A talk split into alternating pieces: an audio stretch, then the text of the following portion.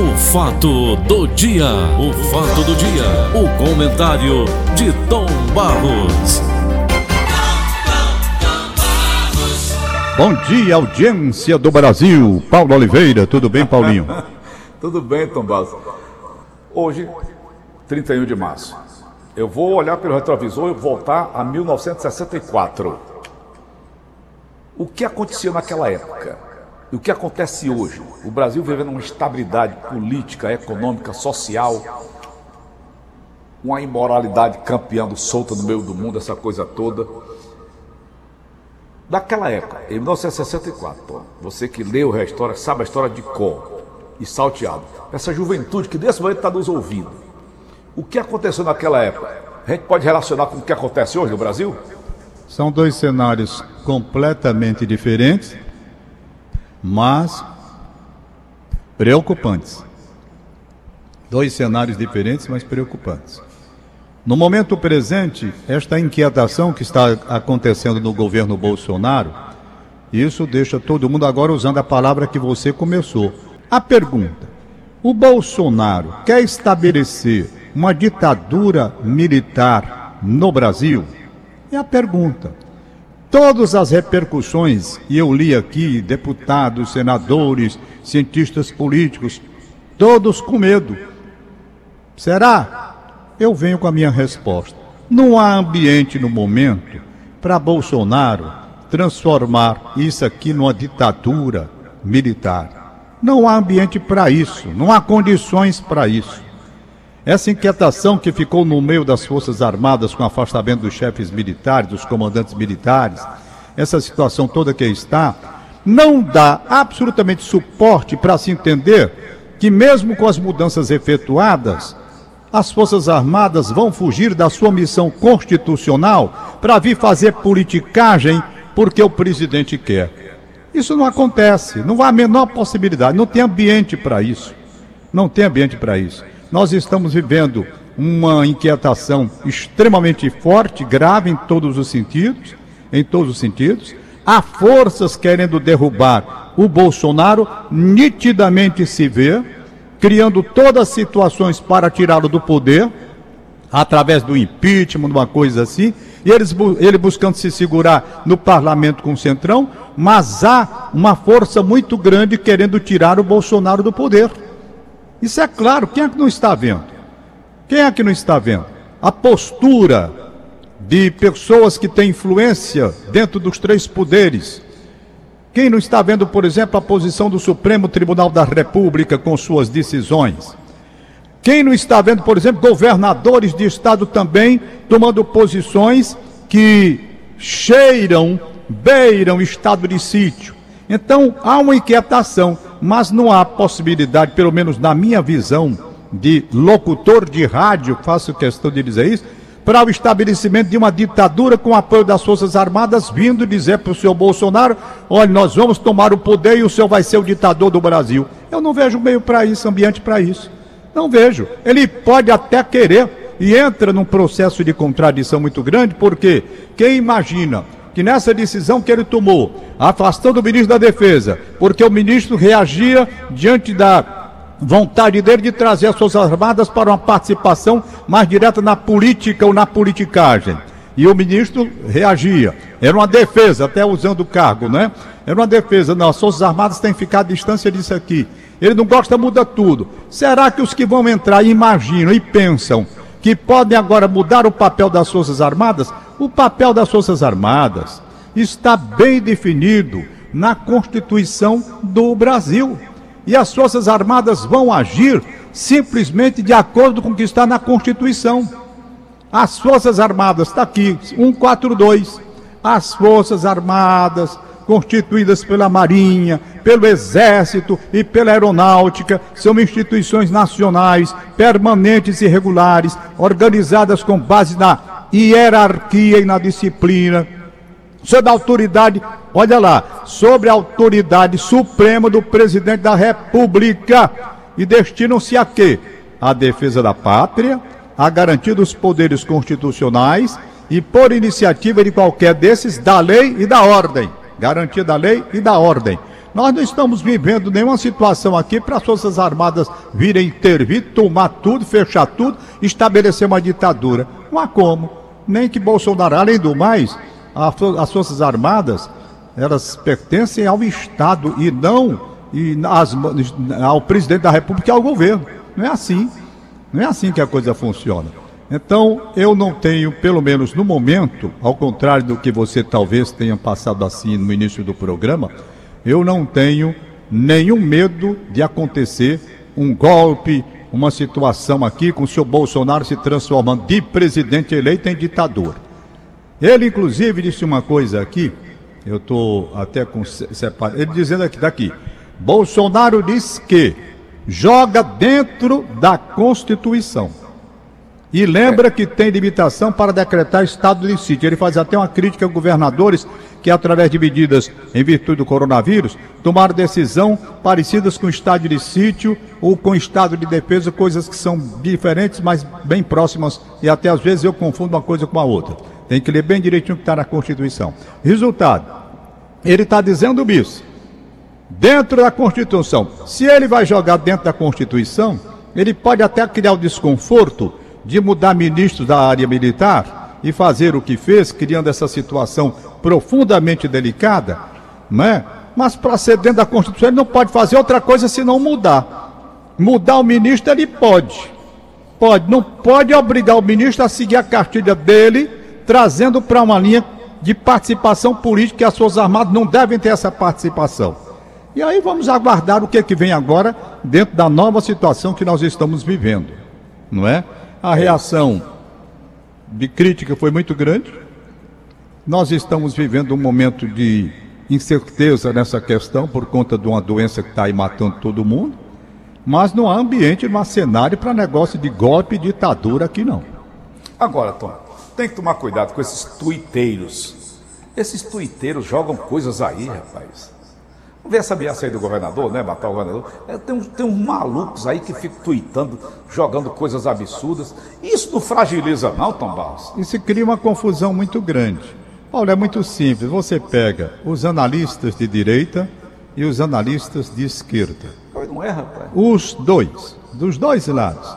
Um quer canonizar, o outro quer demonizar. Entendeu? Então, nessa situação que nós estamos vivendo, e cabe a cada um de nós brasileiros examinar com isenção. Por quê?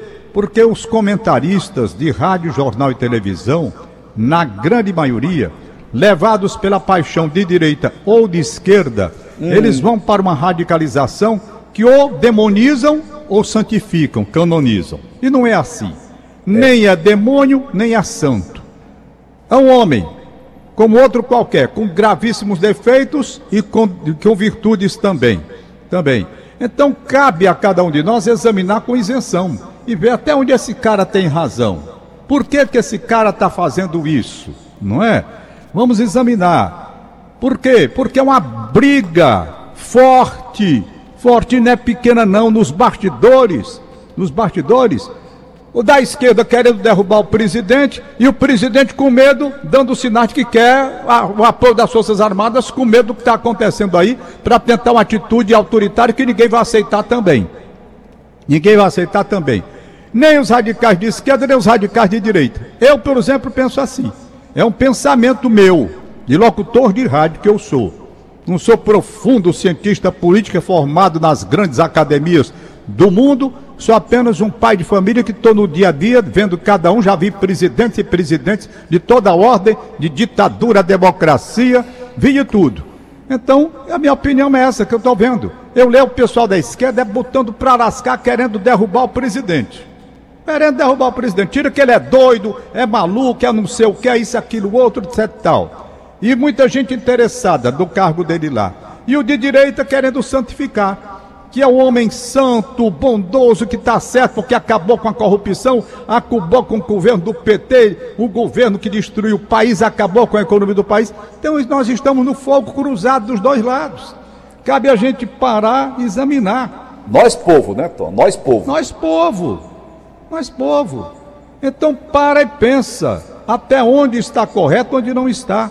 Está tudo errado, ou metade correto, metade errado. Então é preciso muita sensibilidade e muita, muita paciência para tolerar tudo que jogam dos dois lados e a gente tentar pelo menos ver se o Brasil se acerta ainda diante de tanta coisa que aconteceu nesse governo do Bolsonaro.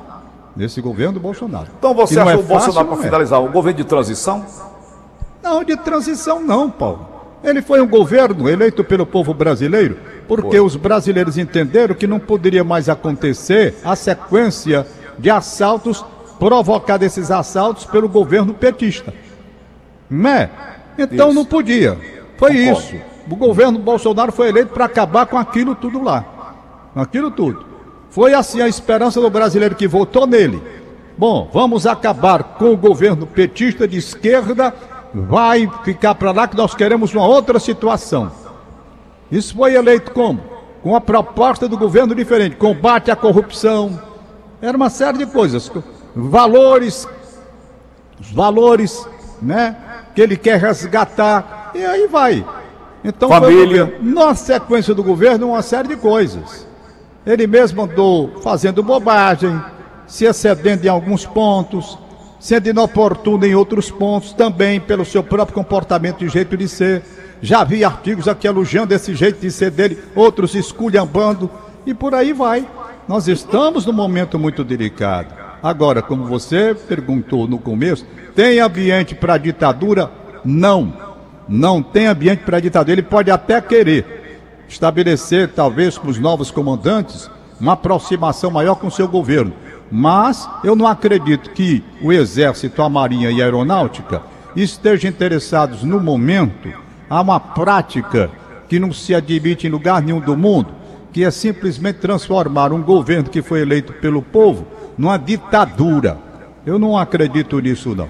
Entendi. E a responsabilidade dos militares também seria muito grande no caso de uma, de uma transformação disso daqui numa ditadura. É. Entendi, Tom. Entendi mesmo. Parabéns. Eu não sei se estou correto, tem. Não, Tom, ah, você falou sobre, sobre ah, o meu comportamento hoje, antes do nosso bate-papo.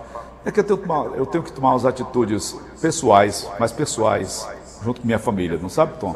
Sei. E isso mexe com a cabeça da gente.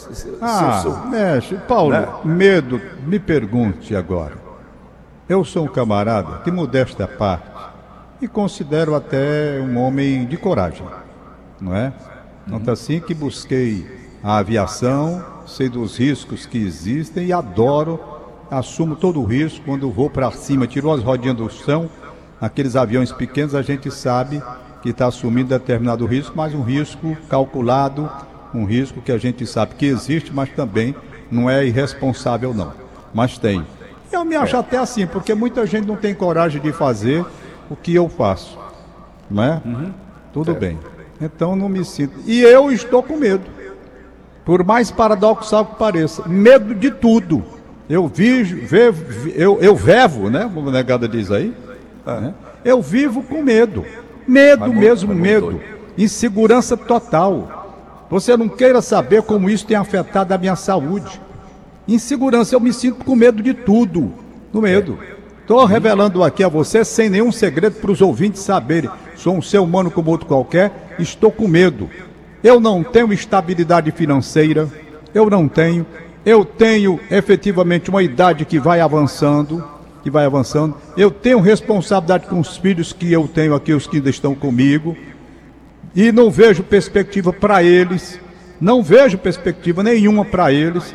Vivo assustado se eu tiver uma doença hoje e perder o emprego que eu tenho de mais de 40, de 40 anos que vou fazer agora na Rádio Verdes Mares, passarei por profundos problemas, graves problemas financeiros, porque minha aposentadoria é do INSS, é do INSS.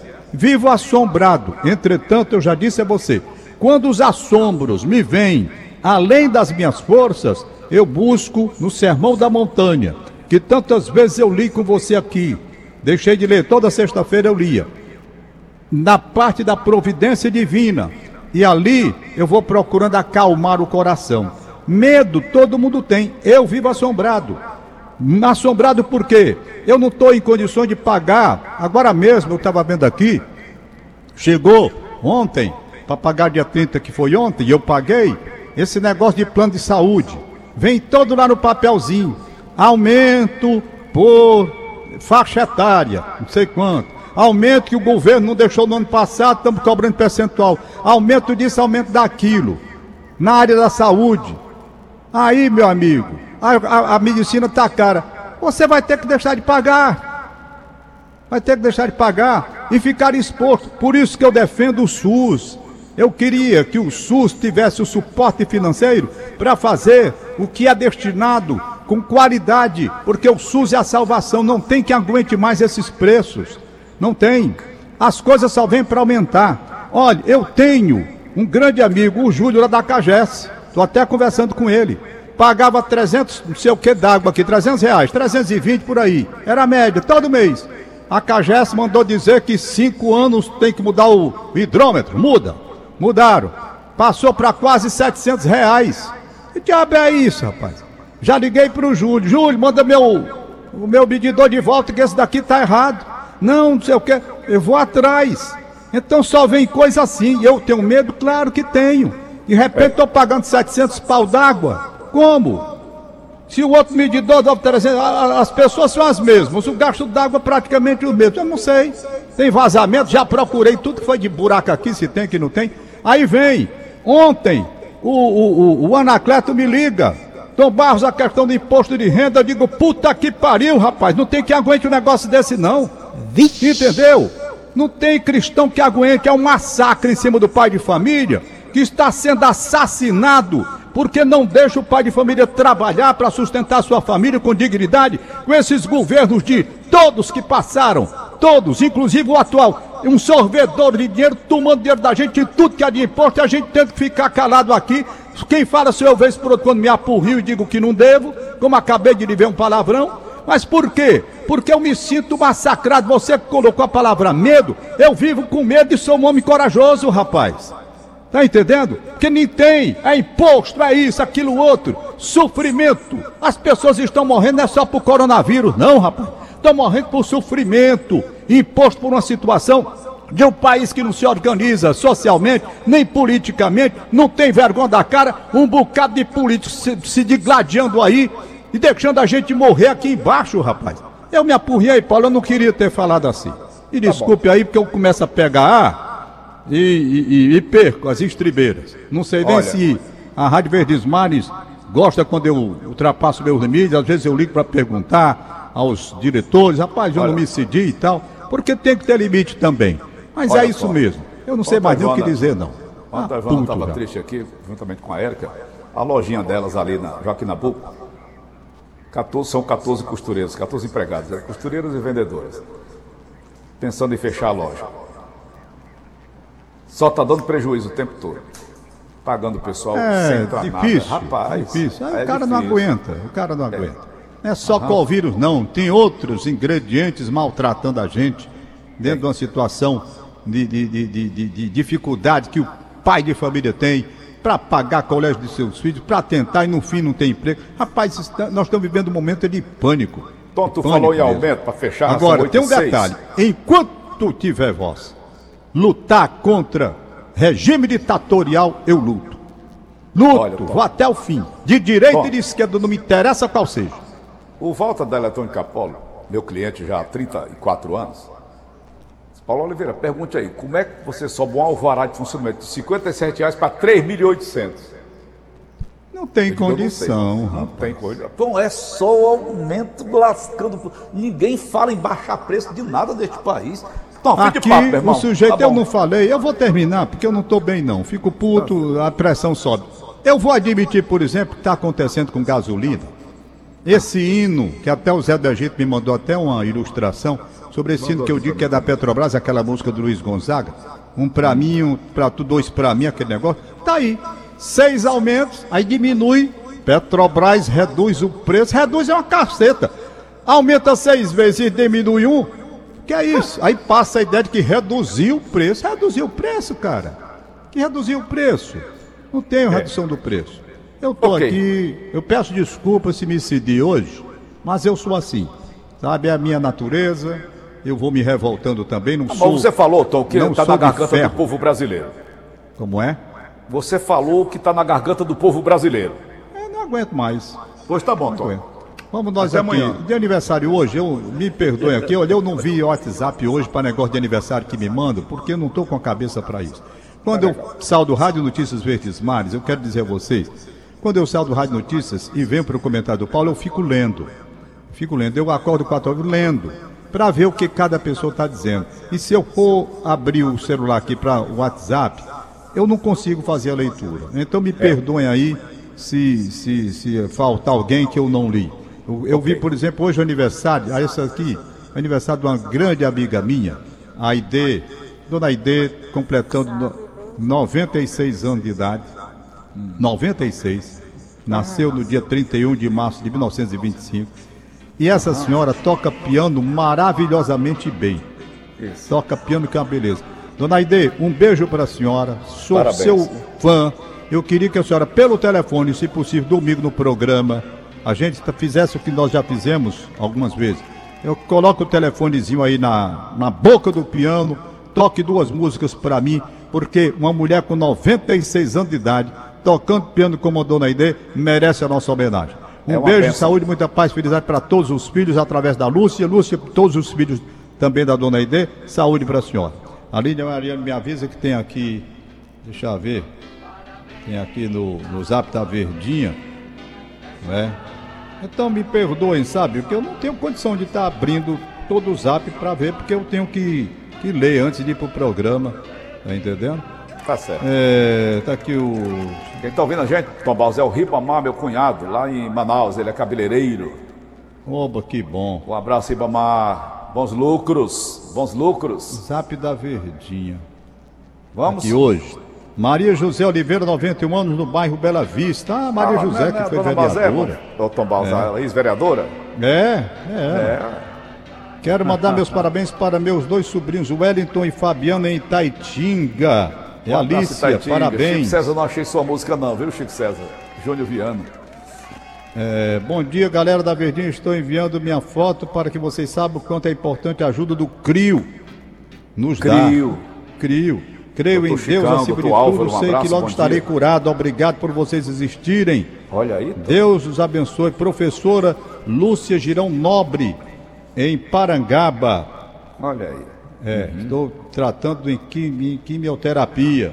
Sai, Certo. sai dessa, vai, vai vencer. Deixa eu ver mais aqui. Onde é que tem? Cadê, meu Deus?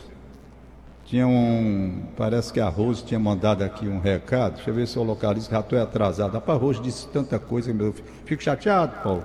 Tá bom, Tom. Tá bom. Deis tempo Cabral, e dez de. Catiúcia, Castro e Silva, do Henrique Jorge, Otávio Gadelho da Bela Vista, jornalista Gerardo Anésio, em Recife, ex-vereadora Maria José Oliveira da Bela Vista, já disse, Vitor Fidelis, no conjunto José Walter, é, na terceira etapa do conjunto José Walter. É, Tom Barros, estou ouvindo esse programa, parabéns. Opa, muito Obrigado. obrigado. É o nosso J. Rômulo. J. Rômulo. Um abraço, Pois J. é. Rômulo. Muito obrigado, J. Rômulo. Tchau, Paulo. Tchau, Desculpe valeu. Acabamos de excesso, mas é apresentar. é. O fato do dia. O fato do dia. O comentário de Tom Barros.